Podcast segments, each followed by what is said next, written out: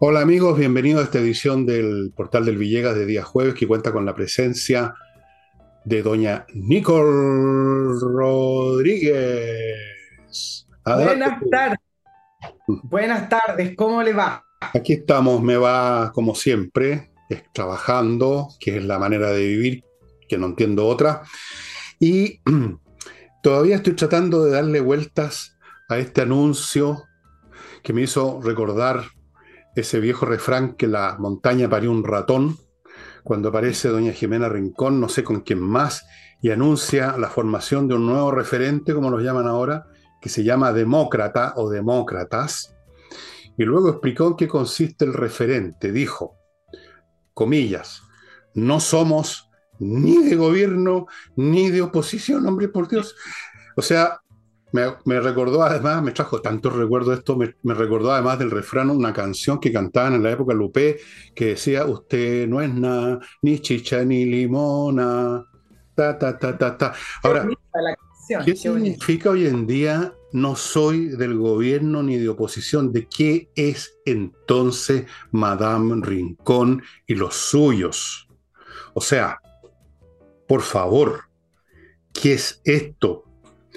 Eh, bueno, yo no sé si Nicole está de acuerdo conmigo, le voy a entregar la palabra inmediatamente, por supuesto se la voy a devolver, pero que yo he dicho aquí muchas veces, hablando en serio, que de los políticos chilenos en general no se puede esperar absolutamente nada, que son en general una horda de cobardones, personas medianas, sin ideas, repetidoras eternas de los mismos clichés, siempre en intrigas menores, de menor cuantía, pensando en la próxima elección, pensando en la lista de candidatos, pensando en el poder, siempre con miedo a molestar o asustar a alguien, siempre haciendo el papel que ese gran politólogo, perdonen la expresión tan ciútica de ese politólogo, que fue Crane Brinton, llamaba los practicones.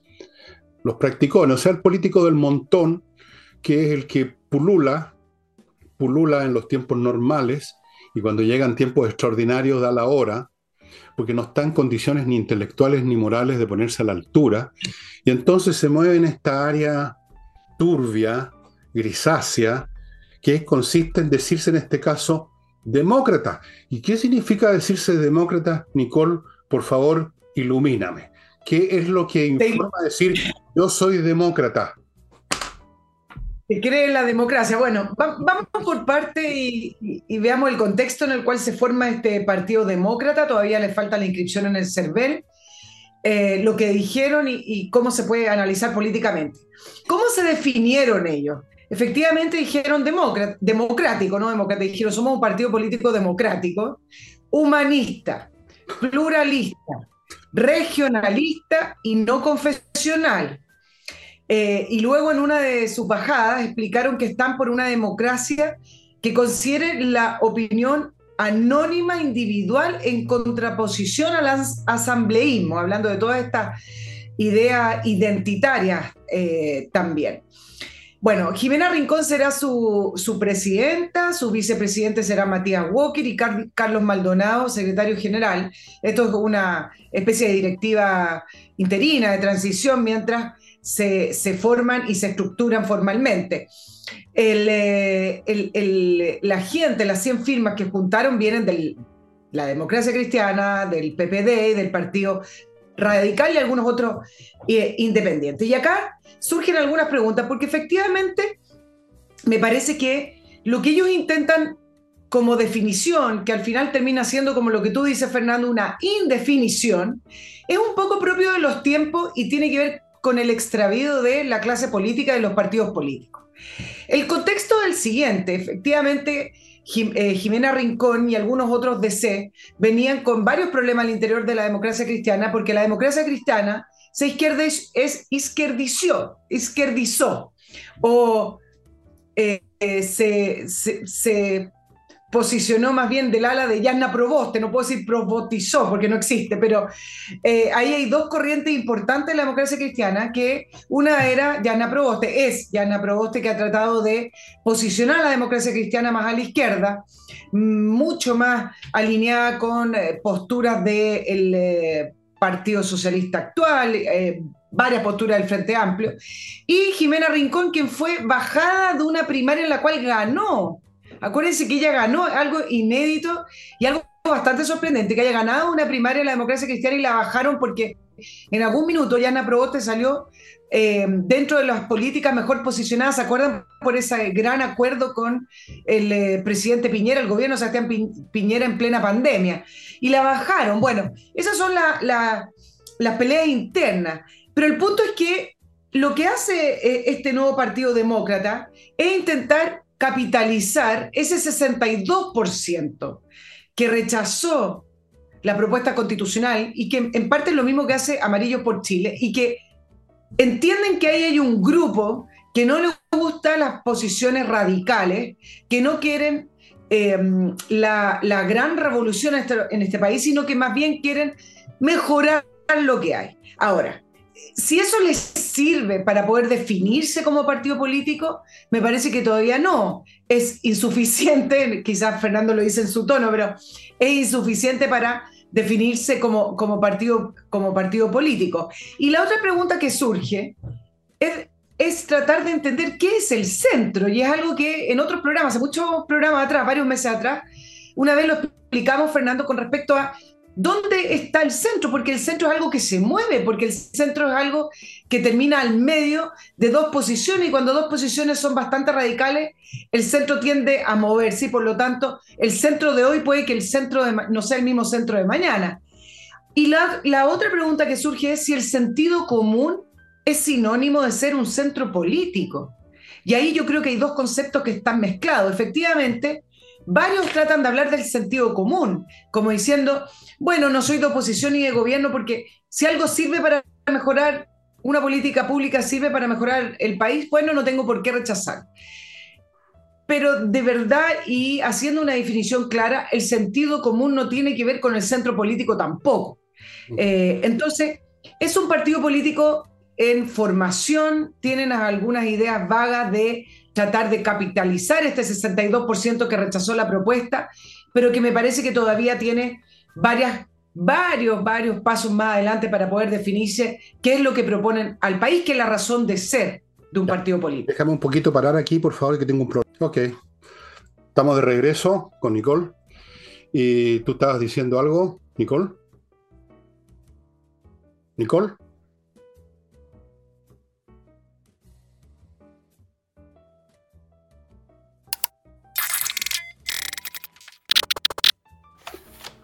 Perdona, estaba salvando un gato de, los, de mis perros.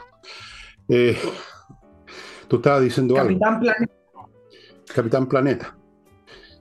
Claro, bueno, planteamos dos conceptos que sería interesante desarrollar acá. Si el centro significa el sentido común y si es suficiente plantearse como un, partido político no ideológico, em, que cuando venga o se plantee una política pública adecuada para el país lo apruebo, eh, si no me gusta no la apruebo. Me parece que es quizás no se dieron cuenta, pero es bastante cercano a lo que propone el partido de la gente, que no se posiciona eh, con, con ninguna idea muy clara, sino que a través del sentido común, como dice. Bueno, todo eso es una soberana estupidez toda esa visión que tienen del sentido común demuestra que tienen muy poco sentido común, demuestra que no tienen ninguna percepción de los tiempos, que interpretan todo mal y convierten su deseo de que todo vuelva a esa medianía ambigua, de, incolora, em, que yo llamo sentido común. No, no es sentido común. Cuando uno está viviendo, está coexistiendo en un país con un grupo que no tiene en absoluto una postura una postura de sentido común o, de, moderada, que es la otra palabra que les gusta tanto, sino que quieren construir una revolución y están haciendo todo lo necesario y más allá todavía de lo necesario. Estas posturas blandengues, estas interpretaciones del rechazo como que es gente que quiere volver a eso que llaman sentido común, es una tontería. La gente quiere terminar, esa gente del rechazo no está pensando en volver a una normalidad, entre comillas, difusa y vaga del pasado, sino que quiere simplemente que sea puesto el fin a lo que estamos viviendo. Y eso no tiene nada de cosa intermedia, mediana, más o menos, tibiona, como es la postura de toda esta gente, e incluyo a los amarillos por Chile, al Partido de la Gente y a todos ellos, que no se dan cuenta de que están, por así decirlo, en una guerra, una guerra política, pero guerra. Y cuando tú estás en guerra, tú no vienes a armar una conferencia pacifista, tú te armas. Aquí en este sentido, armarse no significa salir a dispararle a nadie, significa tener actitudes firmes en los ámbitos que todavía tú tienes, en el Congreso, en los medios de comunicación, en la calle, en las urnas electorales, y no estar con estas cositas que sí, que no. La gente está en la postura de esa señora que cité ayer que dijo quiero al presidente Ukelele que algunos lo tomaron como chiste, pero es chiste a medias nada más. Ukelele, o sea, este señor de Salvador, que no se llama Ukelele, por supuesto, que llegó a enfrentar una gran enfermedad con un gran remedio. Chile está en una gran enfermedad y necesita grandes remedios. Y cuando digo grandes remedios, no se entienda mal, me refiero primero que nada a actitudes firmes y decididas y definidas, y no estos menjunjes que parecen sopa de hospital, que no llevan a ninguna parte, que no alimentan el espíritu, que no convocan a la gente, que no la llaman a tomar posturas firmes. Esto del no ser ni chicha ni limonada no es la política que, que la gente necesita. Puede que la gente quiera una cosa, pero querer y necesitar son cosas muy distintas. Y hay muchas cosas que quiero, pero realmente primero que nada tengo claro cuáles son las que necesito. La gente necesita que algo, alguien, que un principio partidista, que un líder, que una agenda ponga fin a esta oleada que no tiene fin per se y que pretende echar abajo este país completamente como lo vimos en la posición en la proposición constitucional. Se les olvidó la textura mental de la proposición. Van a enfrentarse a ese tipo de personas con estas tonteritas de la democracia y el sentido común. No, pues. O sea, esto es tan ajeno a la realidad que llega a dar risa, llega a dar risa realmente, y uno se pregunta una vez más, ¿en qué manos estamos? O sea, ¿cuál es el calibre intelectual de la oposición? Porque el calibre intelectual de la izquierda ya sabemos cómo es, pero la oposición, o sea, que sí, que no, cuando uno incluso revisa lo que han dicho gente de los amarillos o lo que señora Rincón o todos, estos grupos. Tú te das cuenta incluso que ni siquiera se diferencian mucho las posturas de izquierda, salvo en cuestiones de que ellos usan más ciertas palabras que otras. Que la democracia, que no al asambleísmo, sino que a otra cosa, pura semántica vacía. Esto no es lo que necesita Chile en absoluto. Si esta es la oposición que, que se está poniendo por delante de la oleada revolucionaria, olvídense, estimados amigos. Claro, ahora como sea, son nuevas fuerzas políticas que surgen fuerzas, en, fuerzas, fuerzas. grupos, bueno, pero, pero al final van a tener que, entrar a las negociaciones, van a tener que entrar a las discusiones, y es nuevo. Eh, lo mismo con Amarillos por Chile. Entonces, ahora, ¿qué sabemos hasta el minuto? Sabemos que quieren una nueva constitución, porque Jimena Rincón y Matías Walker eh, fueron los autores de bajar el, quórum a la actual constitución para poder eh, realizar reforma a la actual constitución. Sabemos que ellos quieren una nueva constitución. Ahí lo tienen.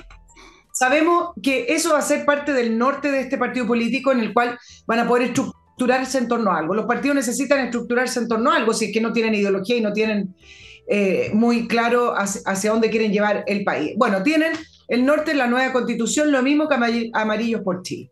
El punto es que además de eso, se van a ver enfrentados prontamente a discusiones importantes como la reforma previsional, que ya quiero hablar más adelante, la reforma tributaria, y ahí es que donde vamos a ver qué posiciones toman. Ahora, si van a estar preocupados, como lo que ha ocurrido con otros partidos políticos, de que no los vayan a creer que son partidos de derecha o que son conservadores, se van a perder en el intento, porque al final se definen por lo que no son, un poco lo que hablábamos de Evópoli, que debería haber sido la renovación de la derecha, y hasta el día de hoy siguen diciendo que no son la UDI, que no son el Partido Republicano, pero todavía no entendemos muy bien qué es lo que hacen. Si se siguen definiendo por lo que no son, difícil que este nuevo partido político surja como una verdadera fuerza electoral. Eso es lo que estoy diciendo. Si ellos mismos parten diciendo no somos, no somos esto y no somos lo demás allá. ¿Qué puedes esperar de eso? ¿Qué puedes esperar de eso? No, no se puede esperar nada. Nada, cero. Yo no espero nada de eso. No, no, me hago ninguna idea de que por ahí va a salir una fuerza capaz de oponerse a los revolucionarios, a los, a los Telier, a los Boris, incluso aunque no sean muy inteligentes, pero que por lo menos quieren ir a alguna parte con voluntad. Por lo menos quieren lo que quieren. Estos señores que se dan vuelta, no somos esto, pero somos, no somos tampoco esto otro, no nos vayan, no se vayan a equivocar con nosotros, no somos de derecha, no señor. Todas esas vuelteretas para que no los acusen de momios, de fascistas. Con eso tú no llegas a ninguna parte. O sea, ¿qué clase de guerreros políticos son estos? Son una pacotilla, son soldaditos de plomo. No sirven para nada. Yo te digo desde ya y ahora, y lo firmo, que no va a salir nada positivo de estos grupos. Cero. Cero. Y, y voy a mi primer bloque. Ah, no alcanzo. No, después tiene todo lo que tú quieras. Amigos, eh, para comprar oro ya saben, oro y plata, que es una manera de tener una, una póliza de seguro financiero, por así decirlo, porque no se desvaloriza ni el oro ni la plata. Está compreoro.cl, que tiene un local en la dirección que ustedes ven a mi derecha. Pueden también ir al sitio. En Iquique pueden ir a, la zona franca. Y el oro y la plata viene en lingotes, en monedas, todos con un 99,9% pureza certificado por la Universidad Católica, un objeto físico que usted controla directamente, no está en una bóveda, no está en una bolsa, no está dando vuelta al internet, lo tiene en sus manos, lo lleva donde quiera y donde sea que lo lleve, siempre va a haber alguien interesado en comprar. Continúo con SMF, soluciones Masterfloor para toda clase de pisos. Esta es una pyme que tiene ya unos 20 años de existencia y que se dedica a poner a su disposición productos para por ejemplo, parquet, piso flotante, alfombra, moqueta, piso de linoleum, bueno, ya no se hace eso, no se llama linoleum, piedra pizarra, etcétera. Para cada piso hay un producto especial para conservarlo, para que se vea mejor. No meta cualquier cosa en cualquier piso, estimado amigo. Póngase en contacto con SMF y haga las cosas bien, como no lo hacen los políticos. Eh, Sigo con inviertanusa.cl, una empresa chileno-norteamericana que facilita totalmente su inversión en Estados Unidos porque usted solo pone la plata y ellos ponen todo lo demás. Le ofrecen portafolios para que usted escoja con miles de franquicias, otro con cientos de oportunidades inmobiliarias en todo Estados Unidos, todo Estados Unidos. Le abren cuenta corriente en bancos norteamericanos, le consiguen crédito en los bancos norteamericanos, lo ayudan a constituir sociedades comerciales en el suelo norteamericano, le consiguen visa, todo, todo el paquete completo en inviertanusa.cl. Y termino este bloque con mi climo que entrega la mejor climatización disponible. No olvide que ya se está anunciando fuertemente el verano, los calores son mucho más difíciles que combatir que el frío y para eso Climo le ofrece un sistema que en verano le va a entregar la refrigeración que usted quiera. Va a estar en la casa a la temperatura que usted quiera, con el aire filtrado, conectado a internet, todo con miclimo.com. Adelante, Nicole.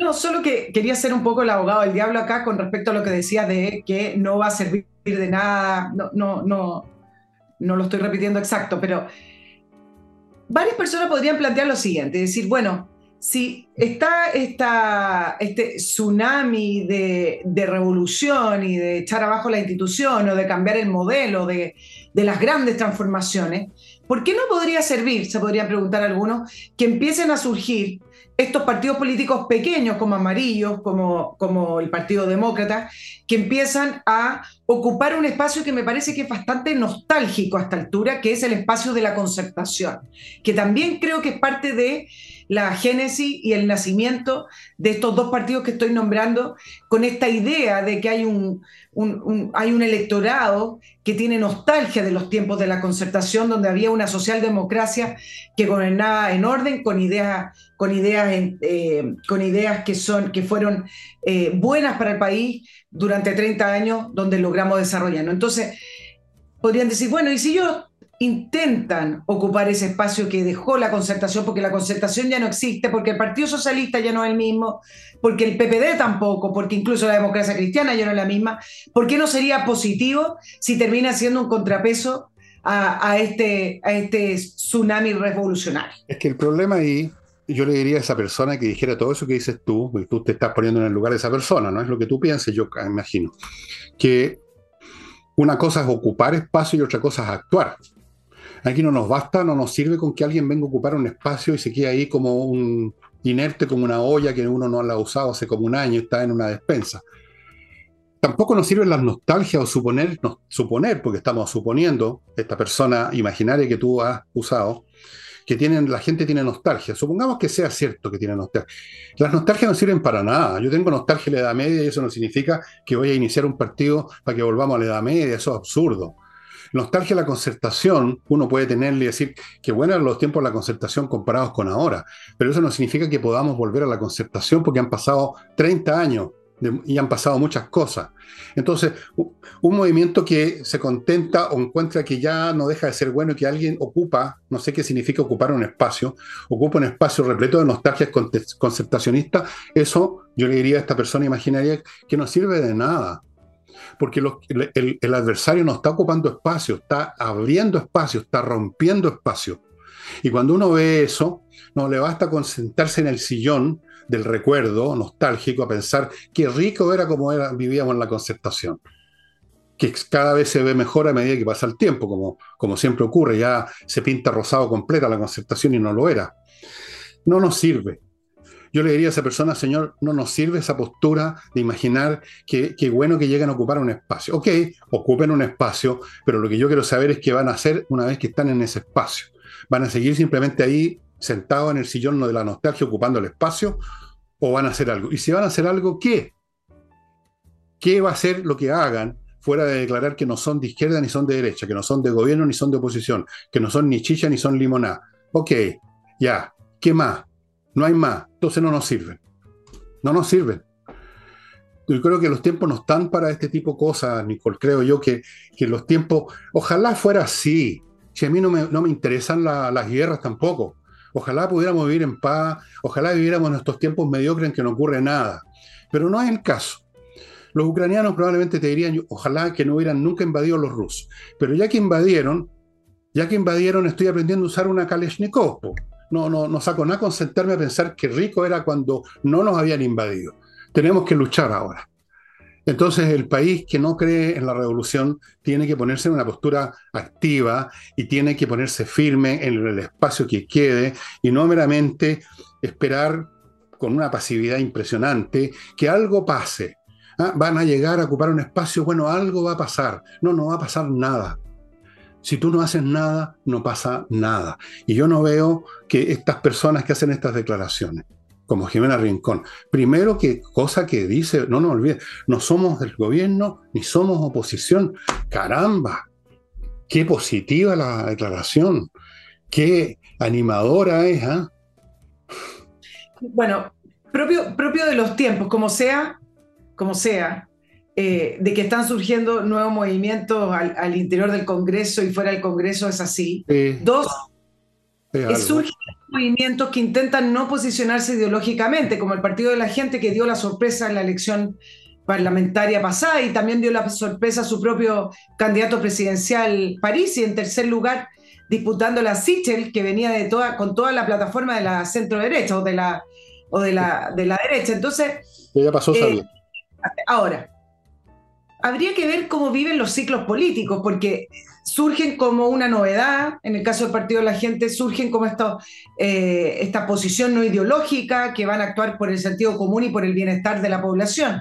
Habría que ver si eso sobrevive a una nueva elección y mantienen la, bancada que, ahora sustentan. No lo sé. Y en segundo lugar, que, que es interesante porque se suma lo que tú estabas diciendo, Fernando, a propósito de la nostalgia y la concertación. Eh, hay, un factor que tiene que ver con el factor de los cambios que han existido, los cambios que está viviendo el mundo, incluso la socialdemocracia, por ejemplo, recordándolo donde se posicionaba la, la concertación en el mundo ya no es la misma. Y parte de eso es porque algo que tú has mencionado, yo el otro día leía a un analista internacional que hablaba precisamente sobre el fin de la historia que no fue, a propósito del libro de Francis Fukuyama.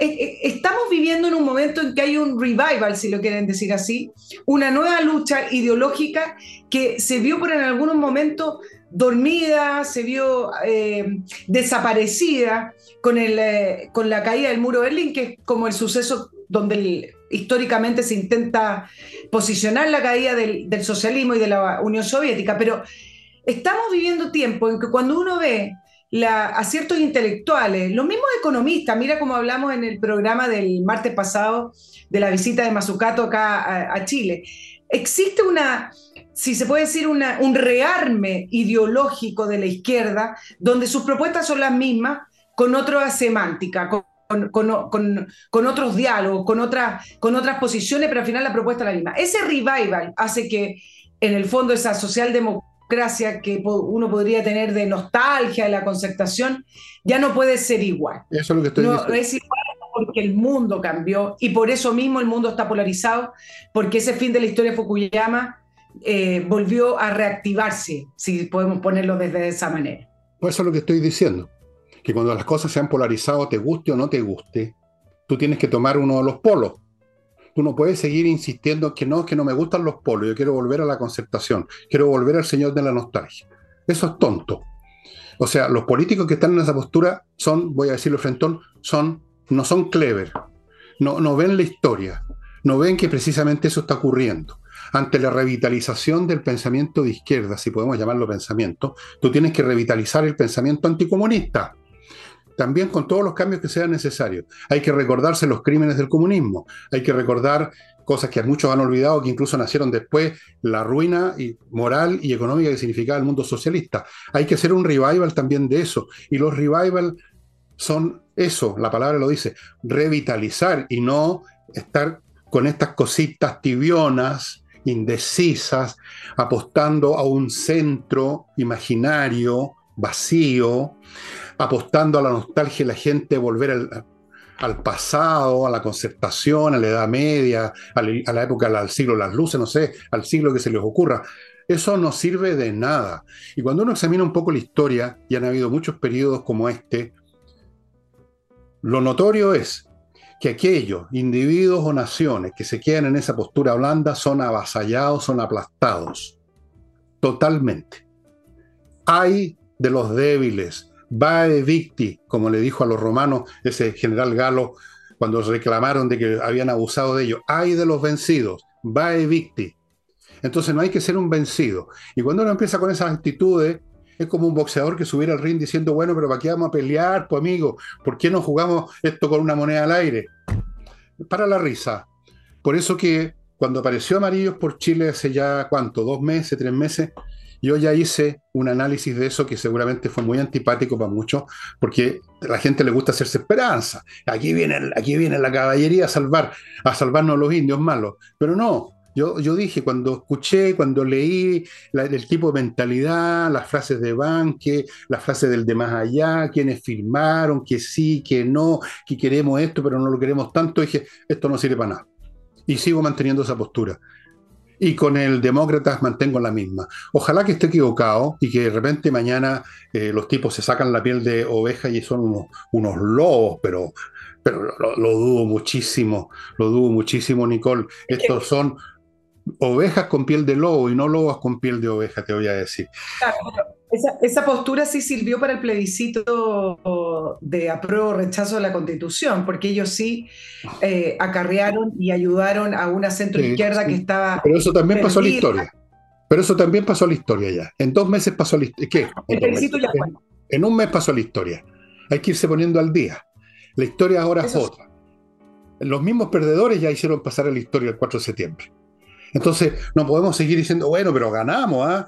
Ganamos con estos chiquillos nuevos que llegaron, así que no, no sirve, no sirve.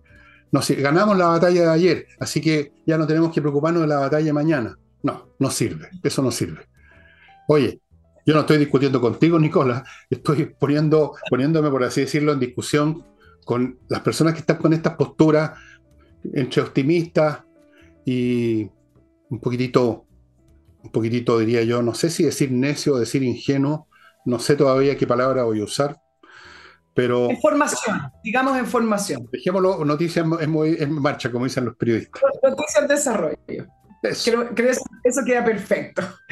Oye, a, propósito de extravío, a propósito de confusión, hablemos del nuevo proceso constituyente, ya después de los dos meses del, plebiscito, porque hoy, ayer en realidad, la presidenta de la Federación Regionalista Verde Social, Flavia Torrealba, ellos son parte del, gobierno, ¿ah? de los partidos oficialistas, dio una entrevista diciendo que este momento constituyente ya no existe. Se perdió la energía o la necesidad de octubre del año 2019. Y ellos dice que legítimamente se preguntan como partido si acaso no es necesario detener un poquito el proceso y retomar la agenda de transformaciones. Otros también, dentro del oficialismo, como del Partido Liberal, el presidente Patricio Morales, dijo que un nuevo proceso constituyente no es una prioridad, sí quizás una nueva, no, no quizás, dijo sí una nueva constitución, pero no un nuevo proceso constituyente. Ahora, el Frente Amplio levantó la voz y dijo que esto no es así, que debe el proceso constituyente seguir a propósito del mandato y todo lo que ya hemos varias veces, varias veces analizado acá. Y la primera que le contestó, ¿se acuerdan que el gobierno no está metido en, el, en, las negociaciones del proceso constituyente, dijeron que iban a observar. Pero la primera en responderle a la presidenta del Partido Regionalista Verde fue Ana Liuriarte, la ministra de la Express, diciendo que el momento constituyente tiene harto de voluntad política eh, y diciendo, pero nosotros solo observamos, ¿ah? en todo caso, pero le respondió directamente a la, a la presidenta. Yo quiero decir dos cosas con respecto al, famoso momento constituyente y en esta, en esta línea sí estoy de acuerdo con lo que dice la, presidenta del Partido Regionalista Verde. ¿ah? desde el oficialismo y desde el gobierno siempre dicen que eh, se puede caminar y mascar chicle a la vez, que ambos procesos no son excluyentes. Eh, yo creo que en este punto específicamente, para después irme al otro, sí son excluyentes. El, hecho de tener que discutir nuevamente nuestras bases constitucionales, por supuesto que son excluyentes de continuar con reforma o continuar con debate o continuar con políticas públicas que al final podrían ser contrarias a lo que se determina en una nueva constitución, por minimalista que sea esa constitución. Un gobierno preocupado de un nuevo proceso constituyente efectivamente sí son excluyentes de preocuparse de las urgencias y necesidades del país. Ahora, tiene una doble mirada. Yo después me voy a ir a otro punto, pero acá también quiero que me comenten lo de caminar y mascar chicle, porque todas las personas, los, políticos que están en la mesa de negociación, tienden a repetir esta palabra y a mí me parece que sí son excluyentes. Ahora, tiene otra mirada. A pesar de que el Frente Amplio masivamente salió a responder que el proceso constituyente debe seguir, ¿para qué hablar del Partido Comunista, que sigue siendo su caballito de batalla? Hay una mirada de algunos analistas que me pareció interesante y dice, ojo, a lo mejor el oficialismo se está dando cuenta que si van a un nuevo proceso constituyente con una elección de constitucionales o de constituyentes, pueden perder más aún de lo que ya perdieron en las elecciones en el Congreso y perder fuerza política en una nueva convención. Es decir, quizás estas dos personas del oficialismo que están hablando de mm, quizás el proceso constituyente no es el momento, etcétera, están sacando cálculos que no están tan lejos a lo mejor de lo que podría ocurrir, de que una nueva elección podría volver a ser una derrota para, para el gobierno. Lo doy firmado que sería una nueva derrota. El problema es que no hay nuevas elecciones por el momento. Así que efectivamente yo les convendría quedarse calladitos nada más y tratar de manejar las cosas de otra forma. Eh, voy ahora a otro bloque, estimados amigos. No olviden los señores que están a cargo de edificios o condominios, ya sea administradores o comité de administración, que hay que actualizar el reglamento conforme a la ley que cambió a principios de este año. Y eso no es tarea fácil, por eso es que existe un grupo que opera como un... opera, digamos, básicamente en un buffet de abogados, que se llama Actualiza tu reglamento. Actualiza tu reglamento.cl, su dirección en internet. Pónganse en contacto con ellos para poner el reglamento al día. Esto no se hace así fácilmente. Se requieren especialistas que son los que están ahí. Actualiza tu reglamento.cl. Continúo con los señores estos que van a su casa a arreglarle la carrocería. La carrocería, dije, la carrocería del auto, pintura, desabolladura, todas esas cosas, en su casa delante suyo en 24 horas. Elimina el problema de que, no, de que se queda sin auto una semana o dos en un taller común y corriente, que no ve lo que están haciendo, cómo lo están haciendo. Todo eso, usted ve el trabajo, lo garantizan por un año, creo, por dos, no sé, creo que un año. Póngase en contacto con autowolf.cl y deje su auto impecable. Deje impecable también sus casos civiles. Si usted ha sido querellado, lo van a querellar, o usted está querellando a alguien, va a llegar a una corte. Necesita a los mejores especialistas y en materia de temas civiles, los mejores son Salinas y Ojeda. Este es un bufete especializado. Por lo tanto, como especialistas que son, saben, tienen muy buena tasa de éxitos y lo están esperando en salinasyojeda.cl. Y termino este bloque con un auspiciador reciente, Kame e RP. ¿Qué es lo que es esto? ¿Qué es esto? Se preguntan ustedes. Yo me pregunté lo mismo, pero ya me contesté. Es un software financiero absolutamente completo, lo hace todo, contable, administrativo, para empresas de todos los tamaños. Eh, ve cómo está su, su, contabilidad, está ganando o está perdiendo plata. A veces parece broma, pero hay, hay veces que no se nota, cuando la empresa es complicada, no está claro si está ganando o perdiendo cuánto se le debe a los clientes, facturación electrónica, revisión de estado financiero, control de stock, procesamiento de las remuneraciones, archivos de Previred, se integra con los bancos, el sistema, se integra con el servicio impuesto interno, se integra con Mercado Libre, se integra con todo lo que usted necesite. La implementación es en dos horas y hay planes desde 12 UF al año, o sea, miserables una UF al mes. Estimados amigos, came.cl, ahí los ubican. Esto es re importante, yo tengo una pequeña pyme hace ya un tiempo, con marca, con Tuti, y les puedo asegurar que los temas administrativos son lo más, es mucho más complicado que hacer el programa, se lo aseguro. Y ahora, y te vas a enterar, eh, Nicole, muy pronto. Volvemos con Nicole. Sí, bueno, estábamos hablando del del proceso constituyente, te decía a lo mejor esta postura que están teniendo en el Partido Liberal eh, o Regionalista Verde tiene que ver con un cálculo de decir, ojo, que si vamos a una nueva elección de constituyente, nos puede ir mucho peor de lo, que, de lo que pensamos, considerando la aprobación que tiene este gobierno y la aprobación que tiene el oficialismo, y además considerando la realidad nacional, donde no se ve repunte económico, no se ve repunte en seguridad, etc. Ahora, hay otro punto que me parece sumamente importante analizar con respecto al, momento constituyente que se refirió eh, la presidenta del, Partido Regionalista, porque cuando uno analiza las encuestas, uno puede sacar la conclusión de que la misma confusión que representan los resultados de las encuestas con respecto a una nueva constitución, donde muchas mayoritariamente se dice, sí, yo quiero una nueva constitución, ya, ok. Pero cuando les preguntan el cómo, ya uno ve un cambio, por lo menos de tendencia en el sentido de que cada vez se pierde más impulso y se pierden más ganas de un nuevo proceso constituyente, y, pero todavía las cifras están 45, 50, y cuando les preguntan, bueno, y, si se arma una nueva convención, tiene que ser mixta o no mixta, con experto o no experto, todas esas respuestas son bastante confusas, son bastante divididas, y me parece que esa confusión de, las personas en las encuestas es la misma confusión que tienen los propios partidos políticos al interior del Congreso negociando en esa mesa por el nuevo proceso constituyente. Me parece que no tienen idea de cómo seguir, están enredados.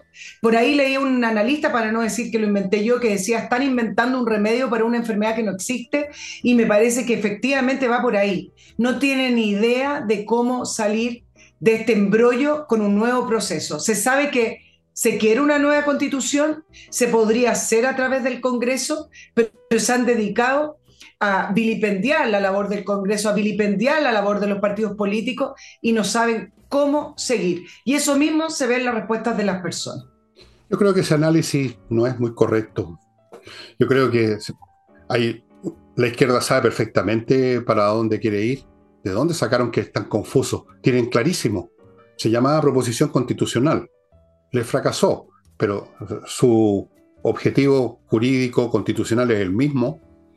Los que no tienen idea en la derecha, ahí sí que, ahí sí que hay una confusión. No tienen idea acerca de qué realmente querrían ni tienen idea ni siquiera de dónde están esos bordes que ellos mismos inventaron esa expresión, no tienen idea de cómo librarse de, las situaciones que ellos mismos se pusieron al declarar a cada momento, como tú mismo nos has recordado, y que no somos de derecha y por lo tanto, cada vez que se plantean estas situaciones para demostrar que no son de derecha, más o menos siguen las aguas que está marcando la izquierda y se suman a estos procesos, se suman a las mesas.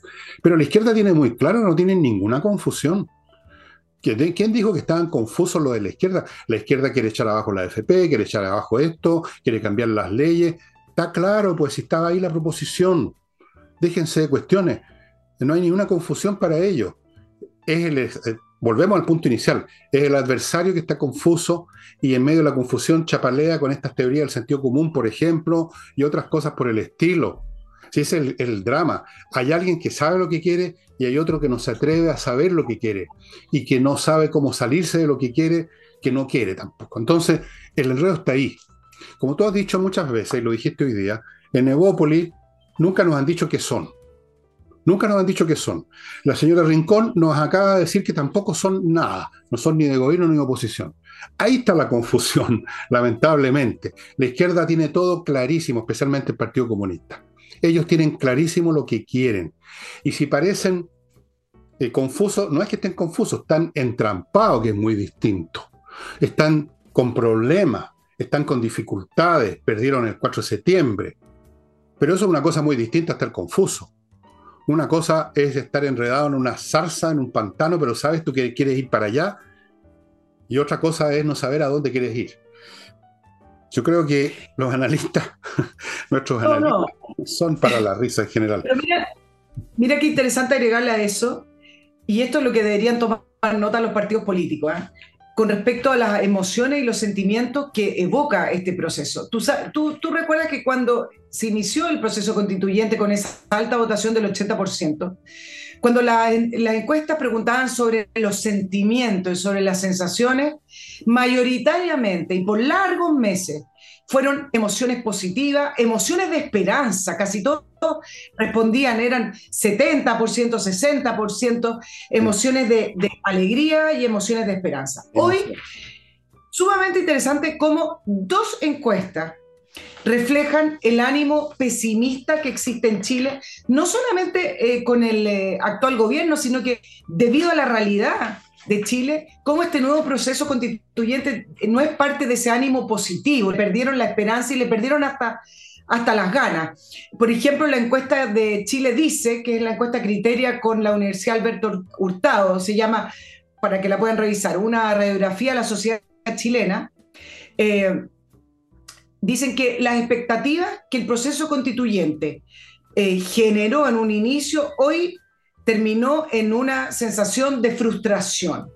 Es decir, las altas expectativas que tuvo al inicio del proceso en ese 80% terminó en desilusión y frustración, no solo con los constituyentes y la convención, ojo, sino que también con la clase política, porque la gente también entiende que fue la clase política la que le ofreció este proceso como la gran solución y que al final terminó siendo eh, un, proceso de pérdida de tiempo. Mira, el 87% de las personas cree que la situación del país va a seguir empeorando.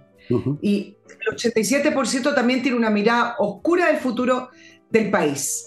El, eh, arriba del 50% muestra confusión, desaliento y pesimismo. Ah. Ese, ese alivio inicial que produjo el 4 de septiembre con el resultado del rechazo, eh, en el análisis de esta encuesta ya se diluyó completamente. Dice que 59% de la sociedad chilena está muy polarizada, 57% dice que su situación es mucho peor ahora, así suma y sigue. Esto es una encuesta, les podría también comentar la encuesta CADEM, pero en conclusión, el, tema del ánimo constituyente que se junta con esta respuesta es algo que deberían tomar nota porque cada vez más hay menos eh, hay menos esperanza, hay menos ánimo y hay menos ganas de poner todas las, las cartas sobre la mesa y todas las fichas en un nuevo proceso que no va a conducir para las personas hoy a nada nuevo.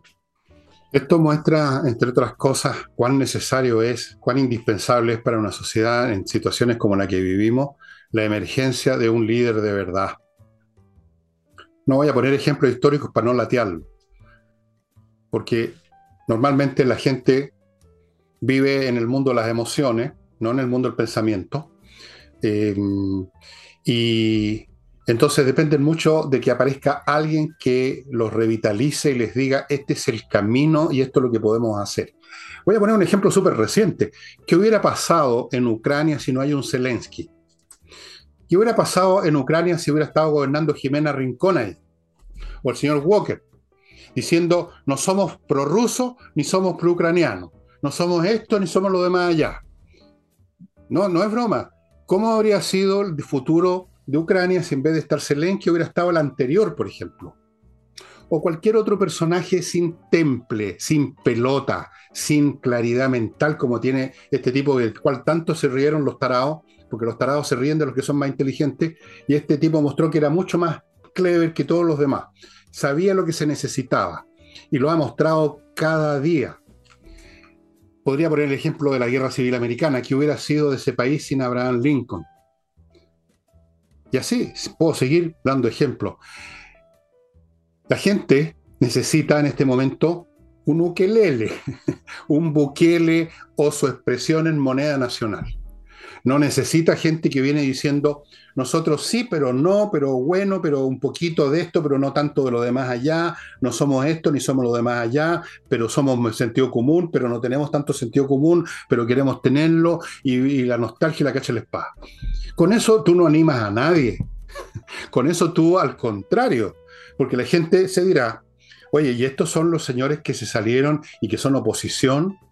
Y que se están tratando de navegar a sus propias caletas personales arriba de este océano que fue la votación del 4 de septiembre, que la hicimos nosotros, no ellos.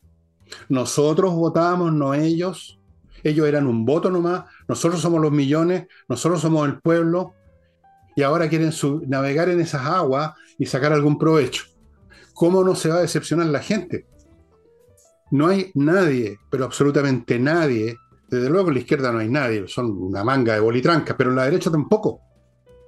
En la derecha tampoco. Y en la izquierda tienen por lo menos una ventaja, saben lo que quieren. Podrán ser unas medianías insufribles, irremediables, pero saben lo que quieren. En la derecha no saben lo que quieren y además también son medianías irremediables. Y nos salen con estas pampirolas. ¿Cómo la gente no se va, no va a perder el entusiasmo?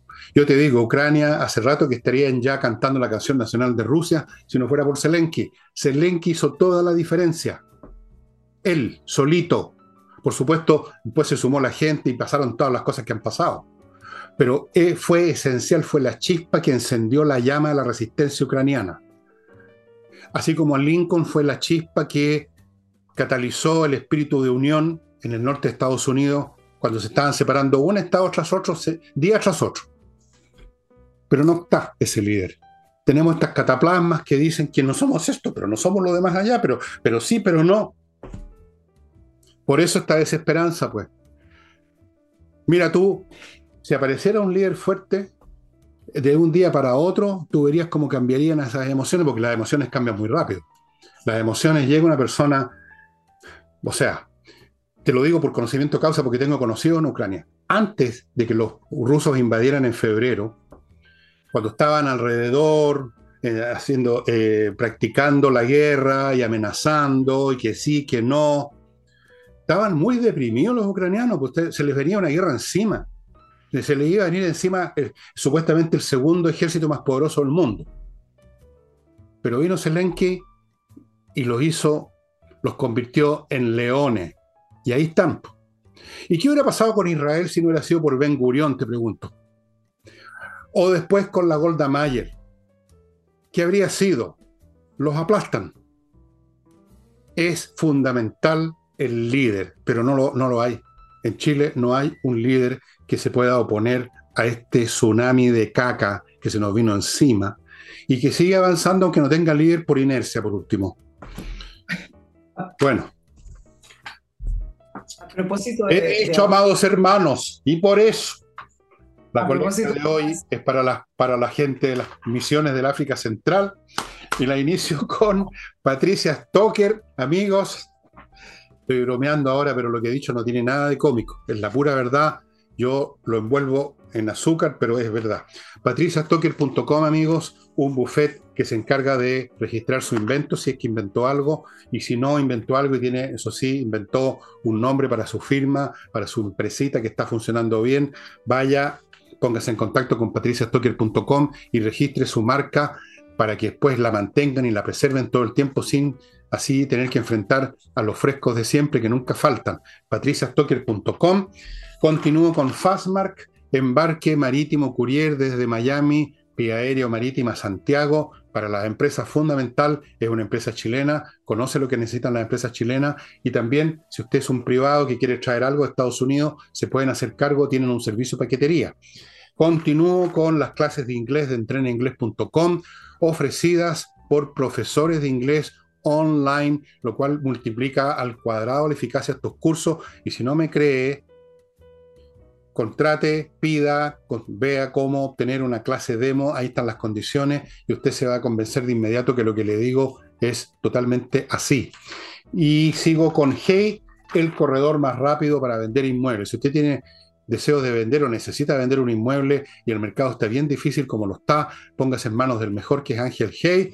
Y termino diciéndoles malas noticias, varios de los productos de espacio ajedrez, no sé cuáles, ya se fueron, se agotaron porque están a precios de huevo.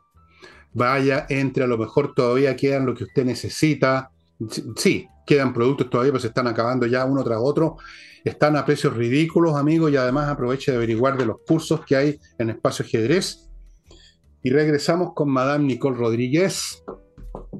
Bueno, eh, a propósito del líder, el presidente Boric va a hablar hoy, ayer para nuestros auditores en cadena nacional para poder anunciar su gran reforma de pensiones. Eh, entre paréntesis, viene justo antes del cónclave en Cerro Castillo para poder tener algo, alguna, alguna, alguna cosita que mostrar a su coalición, algún avance, como, como llaman ellos. Si es que avance. Si es que avance. Bueno, el diagnóstico está claro claro, las pensiones son bajas. Entonces, el presidente Boric y parte de su comité político que han dado entrevistas ha dicho varias veces las pensiones son bajas y, tenemos que subirlas y eso es algo que todo el mundo está, de acuerdo. ¿Qué dijo el presidente Boric? Que esto es un proyecto que lo tiene muy orgulloso, que pretende consolidar el sistema mixto. Ojo que el actual sistema de pensiones ya es un sistema transformar nuestro sistema de, pensiones, nuestra gran, gran transformación, habla de las transformaciones profundas, y que el tema de seguridad social debe ser tratado como un derecho social. ¿Qué más dijo? Para poder irnos al análisis, dice que la seguridad social es mucho más que eso, dijo el presidente Boric, esa motivación esto como una arenga, ese oh. llamado a pensar en el marco de cómo se han constituido los sistemas de seguridad en el mundo. la seguridad social surge como necesidad de los trabajadores para organizarse y apoyarse entre ellos. Bueno. Oh, qué lindo lo que dijo, qué lindo, ¿qué más? Déjeme buscar un pañuelo que estoy, siento que me están corriendo las lágrimas. ¿Y qué dijo de concreto o qué va a decir de concreto? Porque todo eso bueno, Hay algunos hay algunos adelantos de lo que va a decir hoy en cadena nacional, pero el punto es el siguiente. Se sabe que la, la, cotización se va a aumentar en un 6% y el punto de discusión tiene que ver con el destino de ese 6% y acá no hay que confundirse con la semántica, porque durante todos estos días el gobierno se ha dedicado a explicar que va a seguir la capitalización individual, que va a seguir la libre elección, que va a seguir la propiedad privada y la heredabilidad de los fondos. Pero cuando habla de eso, se refiere al 10% que ya está actualmente, no se refiere al 6% adicional. Entonces el ministro Marcel dice, van a ver cómo va a subir las pensiones. Claro, está subiendo la capitalización, está subiendo las imposiciones, está subiendo la previsión en un 6%, que es bastante. El punto es, ¿qué sería mejor? Si se pudiera ahorrar individualmente ese 16% o si ese 6% va a un sistema de reparto. Ellos no lo llaman reparto. Y acá viene el tema de la, de la semántica y de cómo explican las cosas. Por ejemplo, el actual plan, perdón, el actual pilar contributivo, que es lo que entrega el, el gobierno, le van a llamar el pilar individual. El 6% adicional lo van a llamar pilar de seguridad social. Y ese va a ser este, este pilar de sistema de reparto intrageneracional para compensar a mujeres, etc. la pensión garantizada universal, que la pretende llevar a 250, le van a llamar el pilar solidario y el resto tiene que ver con la cotización individual. Las AFP van a dejar de existir, van a ser gestoras de inversión. ¿Y dónde va a caer toda la plata? En el ISP. ¿Dónde estaría la libre elección de las personas? En ese 10% que una vez que llega el ICP, la gente podría elegir si quiere que se lo gestione una AFP, que no se van a llamar así, porque ustedes saben que la AFP es prohibitiva, o bien otros gestores de inversión. Ahora, cuando le preguntan a algunas personas del Frente Amplio diciendo por qué hay que cambiar todo el sistema, por qué debe ir a un reparto del 6%, por qué debe eliminarse la AFP, dicen por los abusos, todavía no explican bien los abusos, por ahí hubo un tema de las comisiones, pero me parece que es un tema menor. Y dice, porque el sistema de capitalización individual, el sistema de pensiones en Chile nació en dictadura y por lo tanto no tiene legitimidad. ¿Qué clase de lógica es esa? ¿Qué clase de lógica es esa de estos tarados, oye? Por lo tanto, 2 más 2 son 4 en la época de Pinochet, por lo tanto no es verdad. Una cosa como esa. ¿Cuál es el abuso, oye?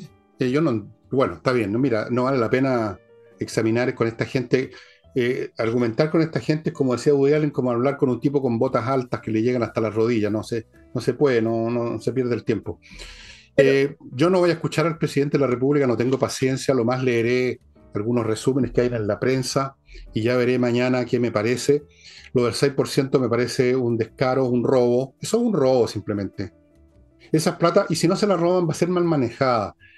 O sea, va a ser mucho menos bien manejada que lo que lo hace, lo que hacen las AFP ahora o como se llamen mañana, ¿no? Van a ser manejadas al estilo como manejan las cosas el Estado, que todo se disuelve y se pierde en la nada. Eso es lo que va a ocurrir. Y, eso, y, y es una harta plata, 6%. Demos gracias al Señor que todavía la gente va a poder conservar el 10%, ¿ah? que eso también querían robárselo. Demos gracias a la Virgen del Carmen, que es patrona de Chile, que por lo menos el 10% es de control individual. No te rías tú, oye, mira que yo soy cristiano. Ya. Pero políticamente hay un tema que, eh, va a ser eh, interesante ver cómo viene el debate, por varias razones. Uno, porque todas las encuestas, todas las encuestas de opinión, dicen que la gente prefiere la capitalización individual, la heredabilidad de los fondos y la libertad de elección. Por otro lado, acuérdate que se continúa constituyó el, bloque previsional, donde tienen estos tres principios, la propiedad privada, la heredabilidad y la libre elección. ¿Quiénes están ahí? Chile Vamos, Partido Republicano y el Partido de la Gente, que la suma no es poco, la mm. suma da bastante en número.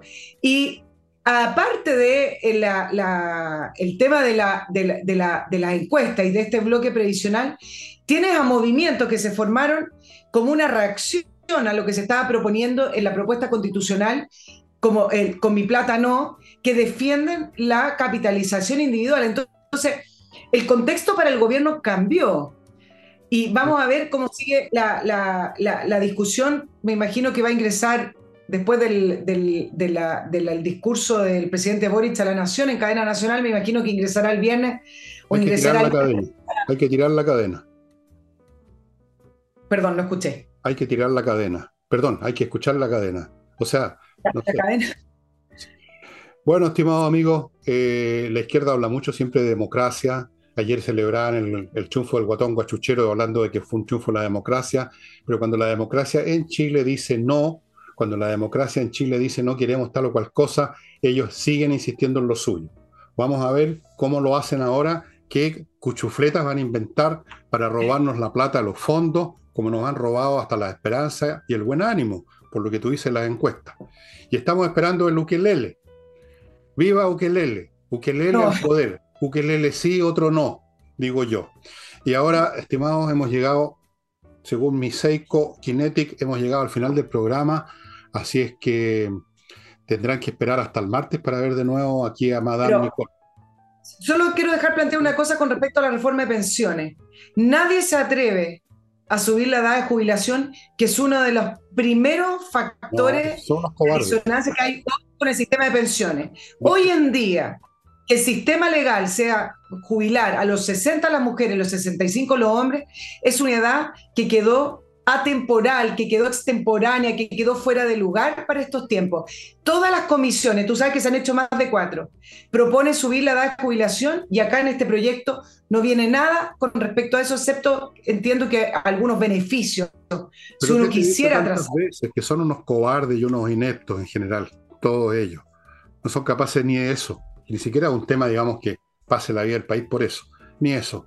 Son, no existe una variante humana menos loable que los políticos. Son de lo peor.